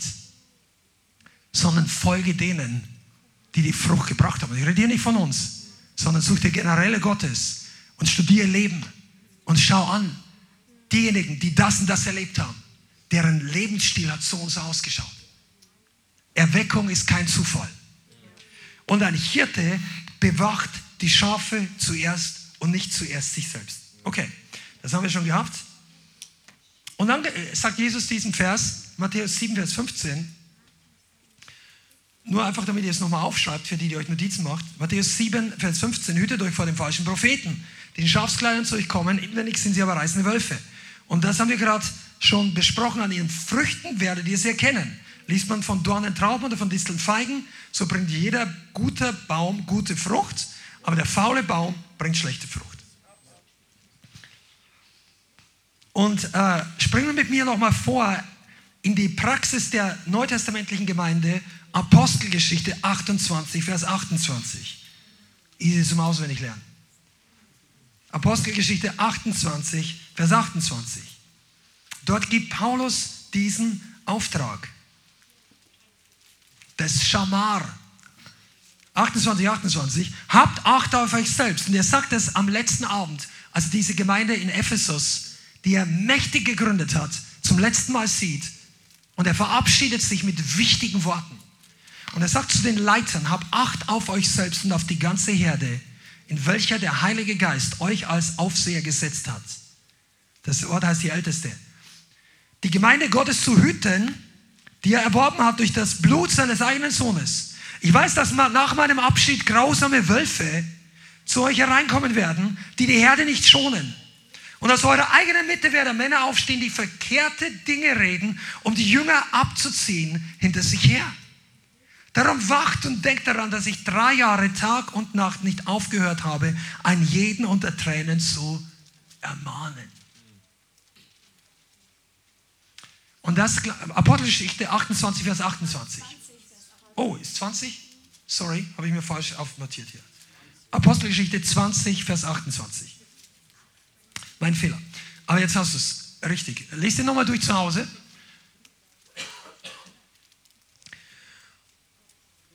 Und er warnt die Gemeinde, als er geht. Und im Geist sieht er, dass das nicht einfacher wird. Und ich möchte dich heute einfach nüchtern ermahnen. Viele von euch habt richtig gut im Glauben angefangen. Viele von euch sind richtig gut im Glauben unterwegs. Ihr feiert den Herrn, ihr sortiert Dinge aus in der Seelsorge, in den Wochen, Monaten. Manche von euch haben immer wieder Qualitätsentscheidungen zu treffen. Aber lasst uns nicht zu naiv in die Dinge dieser Welt hineingehen. Gemeinde, ich spreche jetzt mal heute zu unserer eigenen Gemeinde, aber wenn du hier bist, nimm es für dich genauso mit. Lass dich nicht erschüttern von Leuten, die den guten Weg nicht weitergehen. Lass dich nicht erschüttern und entmutigen, wenn jemand anders eine andere Entscheidung trifft. Wenn das der Fall ist, wir lieben jeden, wir beten für die Leute, wir segnen jeden und wir glauben für Situationen. Aber lass dein Herz nicht erschüttert sein. Erstens. Zweitens, zweifle nicht an deinen Überzeugungen, die du über Monate und Jahre gemerkt hast, dass sie dein Leben segnen. Weil genau hier steht es, es kommen Leute hervor, die verkehrte Dinge, also verdrehte Dinge reden, um Jünger abzuziehen.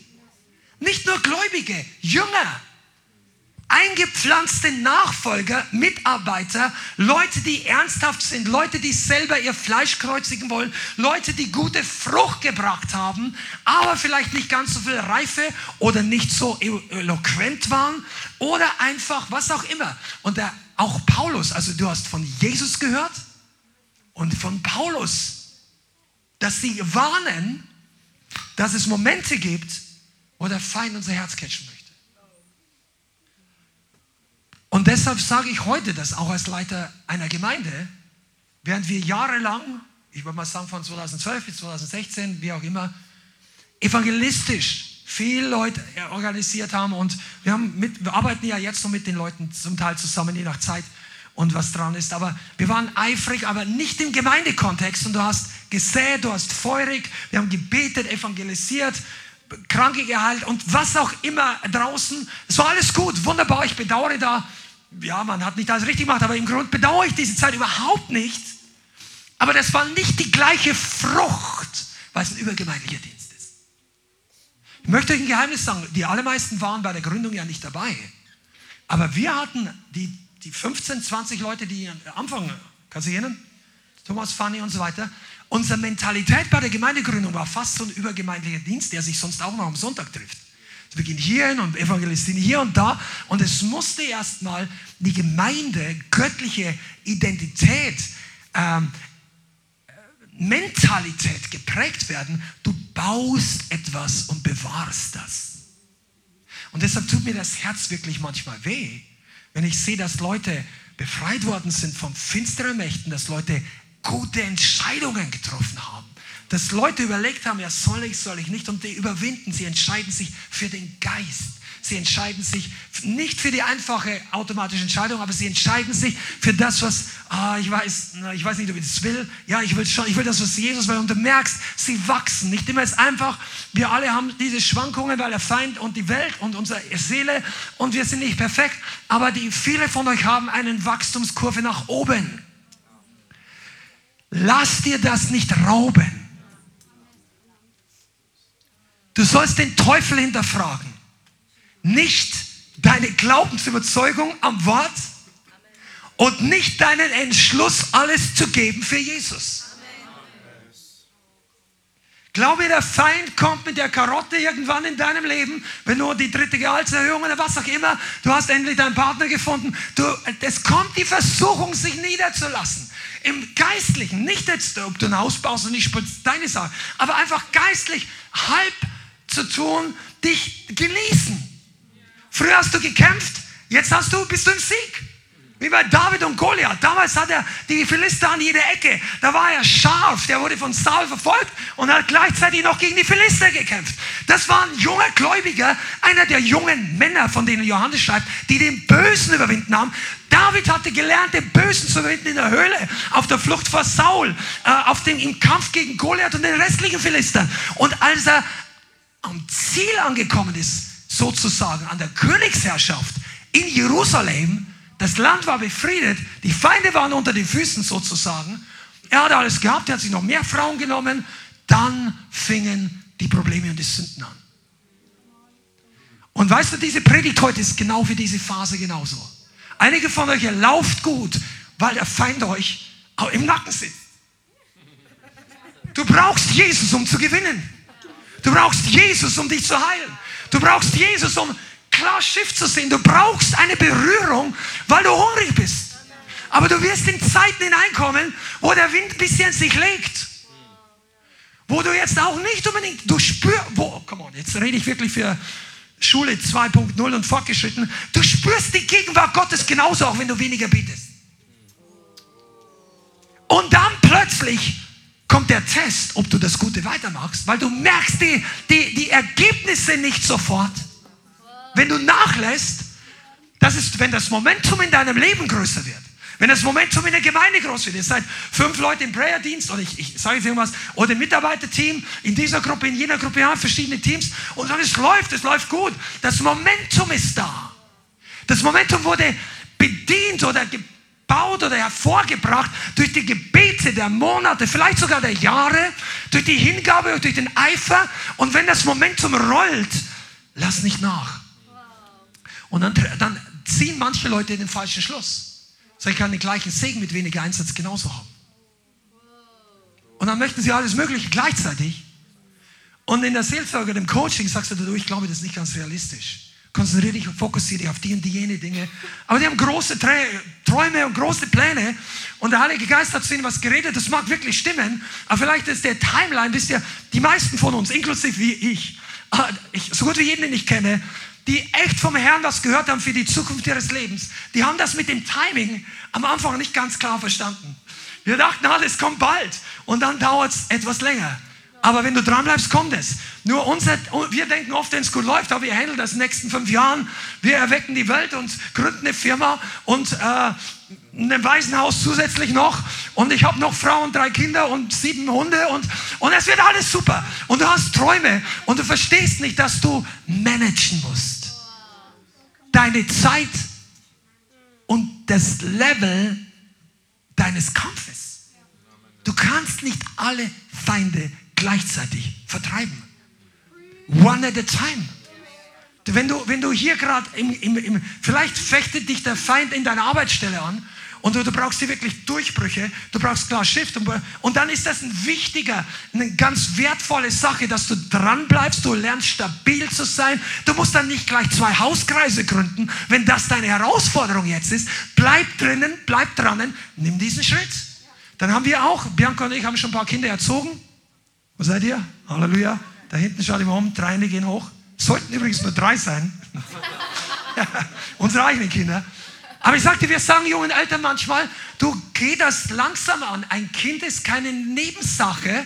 Und das zweite Kind, setzt nochmal on top was. Verantwortung, Einsatz, Anstrengung, manchmal Frustration, durchwachte Nächte, was auch immer, Gebetskämpfe. Du brauchst dein Timing. Du brauchst deinen Schritt. Das kann dir auch kein anderer sagen, das muss der Heilige Geist dir sagen. Und Leute, die du vielleicht in Weisheit um Rat fragst, da kann der Herr auch sprechen. Aber du musst das sehen. Vergleich dich auch nicht mit deinem Nachbarn. Manche Leute kommen dir rein und sagen, der tanzt und der gibt Zeugnis und so. Du hast keine Ahnung, was der vielleicht im Privaten schon durchgemacht hat oder durchmacht. Vergleich dich nicht mit dem anderen, vergleich dich mit dem, wie Gott dich hervorbringen möchte. Okay, und ich möchte das ein bisschen abschließen und in die letzte äh, große Zusammenfassung kommen. Heute geht es darum, dass eine Generation von Erweckung, die angezündet wurde, und ich spreche jetzt einfach mal, ob das jetzt 50 Leute sind oder 500.000, ich rede jetzt einfach bildhaft, dass du dir dein Feuer nicht rauben lässt durch etwas, was durch die Welt oder durch andere Christen in dein Leben kommt. Leute, die meinen, ihre Sache bei dir abladen zu müssen oder dich auf ihre Seite zu ziehen, weil es sich für sie besser anfühlt. Ich will jetzt da gar nicht groß drüber reingehen, aber ich möchte euch noch ein Beispiel bringen eines geistlichen Wolfes aus der Bibel. Vielleicht interessiert euch das. Wenn nicht, dann hörst du es jetzt trotzdem. 2. Samuel Kapitel 15.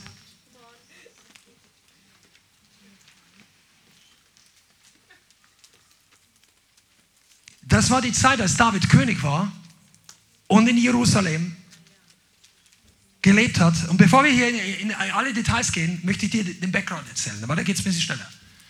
David hatte viele Söhne, erwachsene Kinder. Er hatte auch viele Frauen. Eigentlich glaube ich persönlich, er hatte zu viele Frauen, als dass er die gesund handeln hätte können. Und er hatte ein Problem mit sexueller Unreinheit. David ist in sexuelle Sünde gefallen. Im Übrigen sagt auch die Weisheit Gottes, der König soll sich nicht viele Frauen nehmen.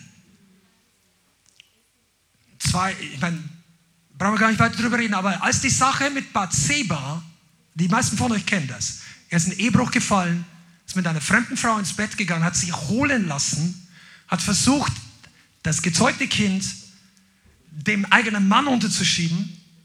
Nachdem das, weil er den Mann zurückgeholt hat von der Front und der hat dann aber nicht mit seiner Frau äh, Zeit verbracht, so dass er nicht der Vater sein konnte, dann hat er organisiert, dass der Mann stirbt im Krieg, er hat ihn ermorden lassen und dazu über 20 Leute sind zusätzlich noch gefallen. Das war ein Großverbrechen. Es war keine Kleinigkeit, aber er hat Buße getan. Aber heute ist mir erst aufgefallen, als das passiert war, kam die Geschichte mit Amnon, seinem Sohn.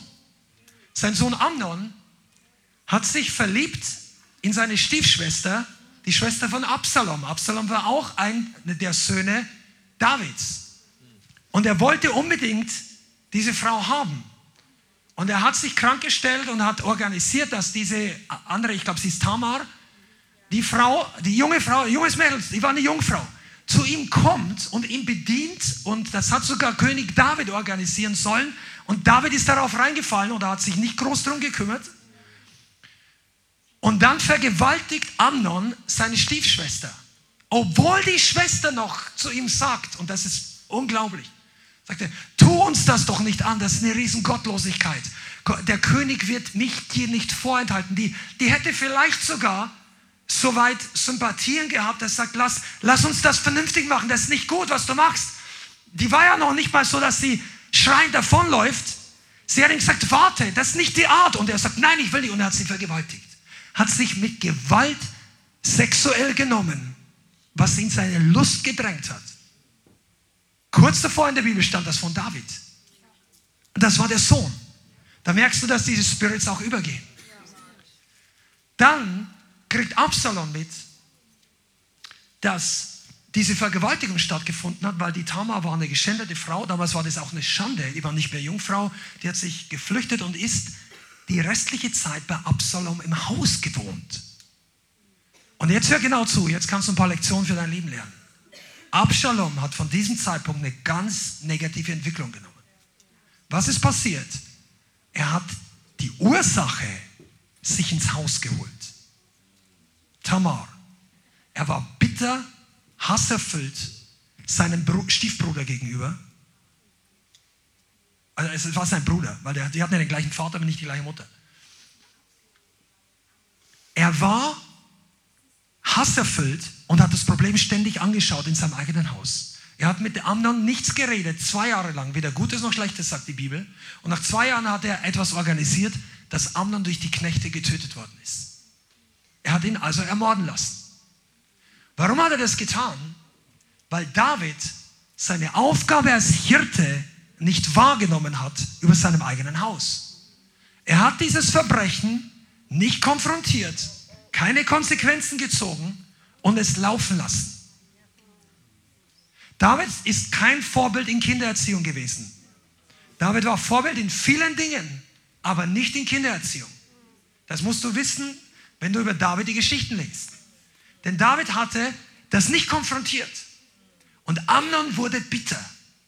Äh, sorry, Absalom wurde bitter, dass Amnon mit dieser Sünde davonkommt. Und dann hat er begonnen, sich selber zu erheben. Du musst über Absalom noch wissen, dass er der schönste Mann in ganz Israel in seiner Generation war. Er war gut aussehend, sagt die Bibel. Er, war, er hatte eine wunderbare Frau, schöne Kinder. Er war privilegiert, wie man heute so schön sagt, war ehrgeizig, entwickelte ein großes Ego. Und er war überzeugt inzwischen, dass er das Königreich besser führen konnte als David. Und dann hat er begonnen, einen Plan zu schmieden, eine eigene Agenda. Weil er hat Anstoß an David genommen. Und er hatte sogar recht, dass David was falsch gemacht hat. Aber sein Anstoß und sein Plan war total verkehrt. Okay? Das ist die Ausgangssituation. Und jetzt lesen wir in Kapitel 15, Vers 1, 2 Samuel 15, Vers 1. Und es geschah danach, da schaffte sich Absalom Wagen und Pferde an, 50 Mann, die vor ihm herliefen. Und frühmorgens machte Absalom sich auf und stellte sich an den Rand des Weges zum Tor. Und es geschah, jeder Mann, der einen Rechtsstreit hatte und zum König kam, um eine Rechtsentscheidung zu suchen, den rief Absalom an und sagte, aus welcher Stadt bist du? Und er sagte, der dein Knecht ist aus einem der Stämme Israels. Dann sagte Absalom zu ihm, siehe, dein Anliegen sind gut und recht, aber du hast beim König niemand, der dich hört.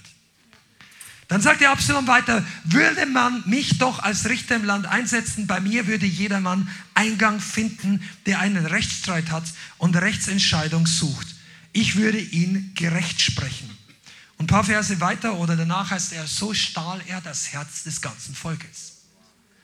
Er hat versucht, Leute auf seine Seite zu ziehen, indem er unzufriedene Leute angesprochen hat.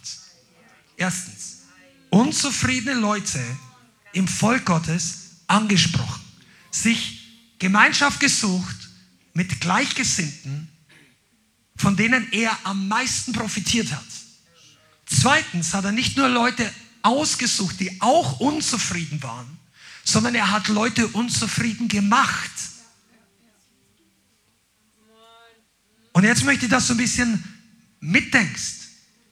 Wenn die Gemeinschaft mit bestimmten Leuten dich unzufrieden macht über Sachen, wo du vorher einen Segen erlebt hast, wo du merkst, boah, das ist gut, aber jedes Mal, wenn du mit der Person oder mit diesem oder diese Prediger anschaust oder diese YouTube-Channel, dann, dann merkst du, ah, das ist alles. Dann sei vorsichtig. Weil das ist dieser Spirit. Der sucht nicht dein Bestes, er sucht deine Unterstützung für seine Agenda. Er sucht nicht, er, diese Leute geben nicht ihr Leben für dich, sondern sie suchen dich als Mitarbeiter für eine, in dem Fall, Revolte. Oder für eine eigene Sache. Wie oft hast du das schon gehört, dass Gemeinde gespalten werden? Wir haben jetzt nicht das Thema, nicht, dass du irgendwas meinst, aber ich möchte das sagen, weil eine große Gemeinde hier in Deutschland hat eine massive Spaltung vor ein paar Jahren erlebt, das vorher auch keiner gedacht hat. Gut, da mögen auch Dinge falsch gelaufen sein. Ich kann das, will das hier gar nicht beurteilen. Ich kenne zu wenig. Aber Tatsache ist, dass in solchen Situationen oft Gleichgesinnte einander suchen und sich nicht zu trauen, dann heißt ja, wir wollen nur beten, das läuft alles falsch, lass uns zusammen beten. Du, bete du mit dem Herrn, was der Herr zu dir sagt. Suche Anstoß und Anstoß zieht sich an wie zwei Magnete. Ich habe, als Le ich habe Lego gespielt als kleines Kind, da gab es die roten, die blauen Magneten von der Eisenbahn, kennt ihr das? Ihr nicht mehr, aber die blauen, die roten, zack. Denkst, oh, das geht gut. Und wenn du die gleichen zusammen, das geht nicht, geht nicht. Und Leute, die Anstoß im Herzen haben, die zieht hin wie Magnet, zu denen die anderen auch Anstoß haben. Die finden die. Der weiß noch nicht mal, was du in deinem Leben für Probleme hast, aber wenn du hier reinkommst und du ärgerst dich über irgendwas, der Teufel stellt sicher, dass du aus 50 Leuten die eine Person findest, die genau ähnliches Problem hat und zufällig trefft ihr euch vor der Toilette und du, äh, das zufällig kommt das, weißt du was, und dann sagt der ein, seid einfältig wie die Tauben und schlau wie die Schlangen. Wenn du ein Problem hast, geh zum Herrn.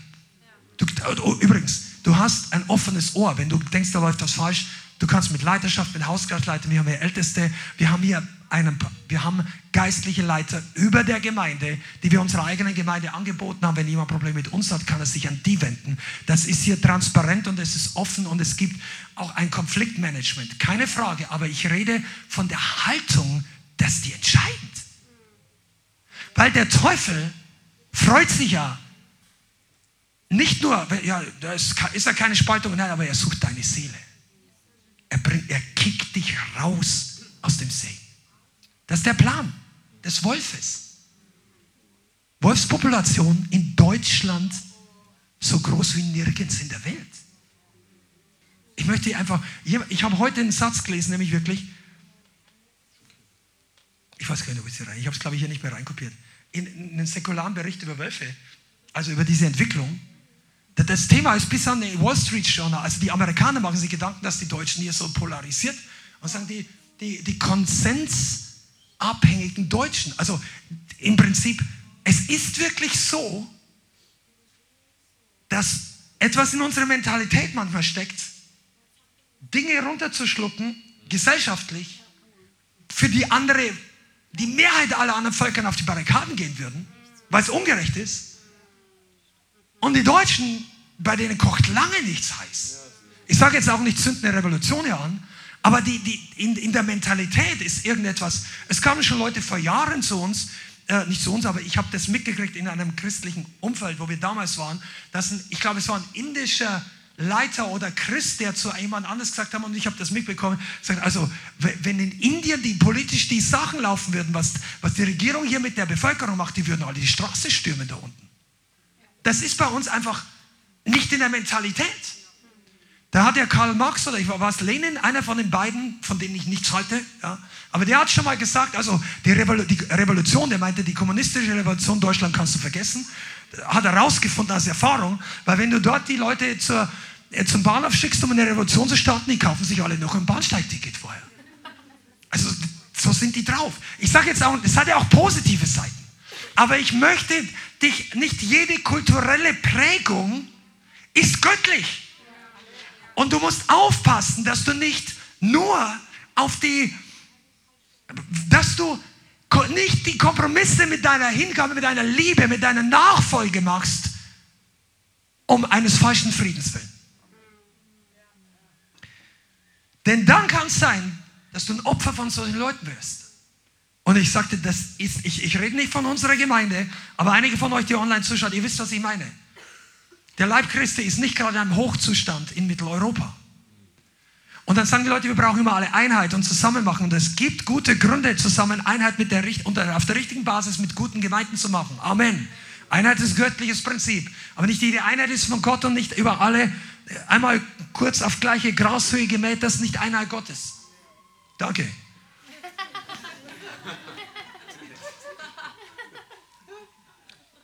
Aber weißt du, Das waren die Kinder, die, die haben wahrscheinlich was anderes gerade durchgenommen.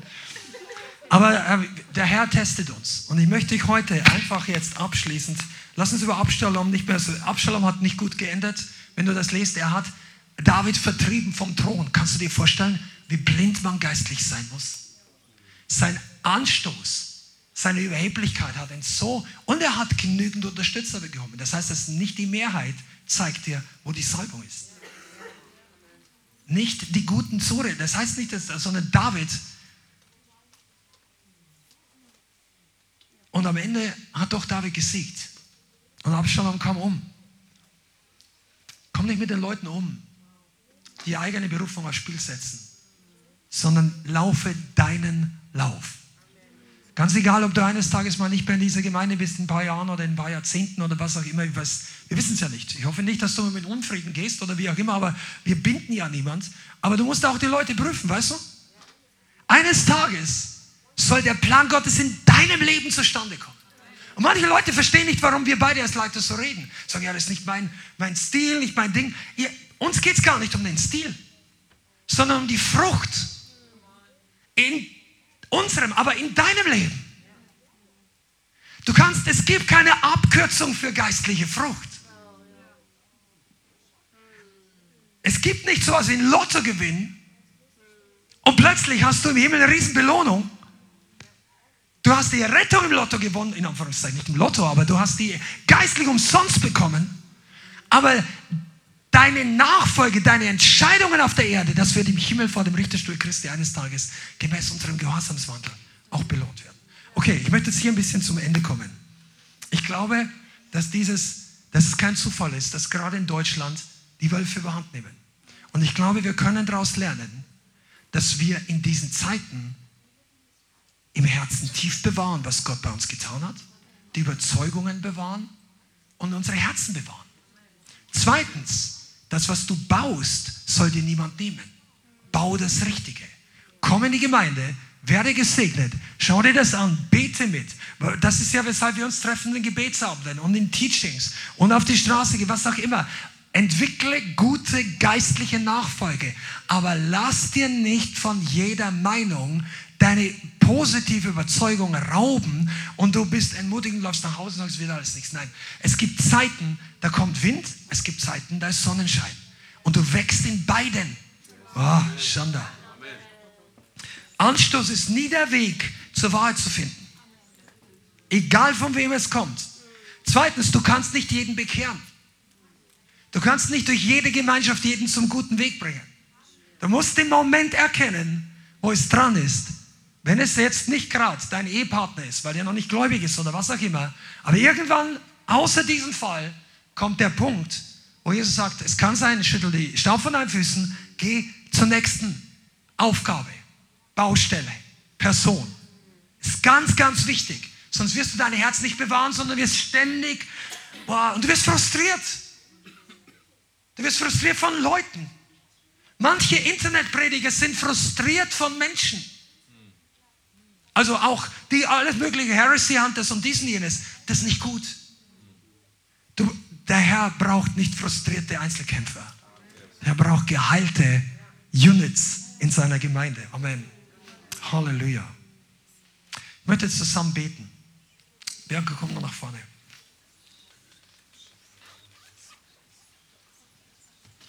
Ich glaube, dass der Heilige Geist Leute heute frei machen möchte von Erfahrungen der Vergangenheit, vielleicht von Bitterkeit und vielleicht auch, dass du mit Leuten zu tun hattest, die sich geistlich wie ein Wolf verhalten haben oder ähnliche Dinge. Vielleicht warst sogar du in der Situation. Pass mal auf, das ist keine Predigt, dass wir jetzt das Periskop ausfahren und sagen, welche Leute sind wirklich diese schlimmen Leute und die meiden wir dann.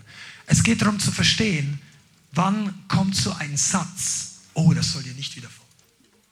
Und dass du dann dein Herz zumachst. Und dass du sagst, nein, in Jesu Namen nicht. Aber du liebst die Leute trotzdem. Aber du lässt dich nicht von der Bestimmung abbringen. Du, Ich sage es euch jetzt am Ende ganz offen. Warum reden wir in dieser Gemeinde darüber? Weil du wirst Christen finden, die dir sagen, der Aufwand, den die da betreiben, das ist überhaupt nicht notwendig. Genieß dein Leben und gut ist. Die Tatsache ist, genieß dein Leben. Aber setz alles fürs Reich Gottes ein. Und du wirst nicht die gleichen Resultate sehen. Vielleicht die Bilder in Social Media schauen ähnlich gut aus. Aber die Transformation der Leute ist der entscheidende Faktor. Und heute möchten wir am Ende auch noch Werbung machen, dass du jemand wirst, durch den sich viele Leute transformieren. Das bedeutet, wir leben unser Leben hin. Wir bauen mit die Gemeinde, in die Gott dich gesetzt hat oder wo dich, du dich hinberufen fühlst. Und wir sind treu. Und wir lassen uns nicht abziehen von den Dingen. Amen. Dann lass uns beten. Halleluja.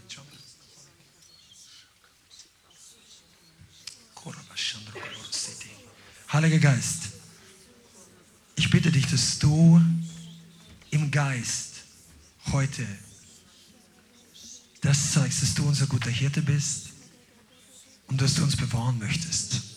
Ich glaube, mir, mir kommt das jetzt gerade, ich möchte das noch sagen, bevor wir jetzt beten. Ich glaube, dass viele Leute heute eine Berührung empfangen können und manche auch sollen, die Schaden genommen haben durch Hirten oder du, du hast dich schlecht behandelt gefühlt oder vielleicht hast du dich sogar hier schlecht behandelt gefühlt, wie auch immer. Der möchte es heilen und wiederherstellen.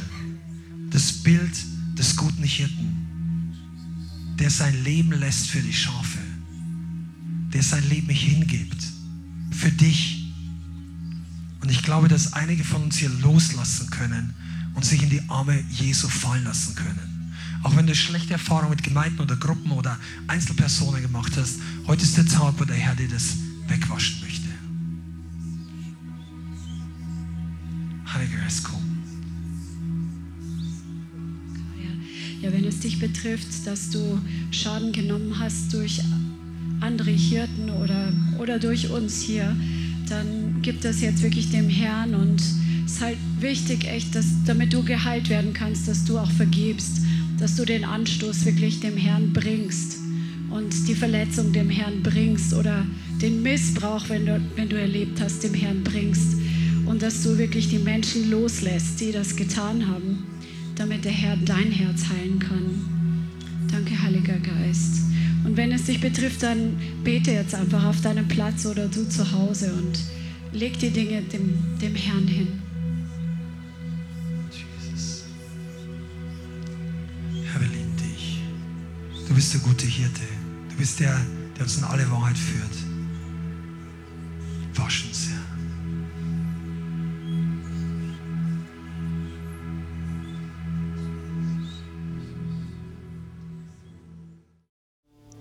Vielen Dank fürs Zuhören. Wir hoffen, die Botschaft hat dich inspiriert und weitergebracht. Diese und noch mehr Botschaften findest du auch als Livestream auf unserem YouTube-Channel, zusammen mit Live-Worship und vielen bewegenden Zeugnissen. Wir würden uns freuen, wenn du auch mal in unserem Gottesdienst vorbeischaust. Alle Infos dazu findest du auf unserer Webseite, auf Facebook oder Instagram. Links dazu findest du in der Beschreibung. Schreib uns gerne dein Zeugnis oder dein Gebetsanliegen unter info at lighthouse.center. Tschüss und bis zum nächsten Mal.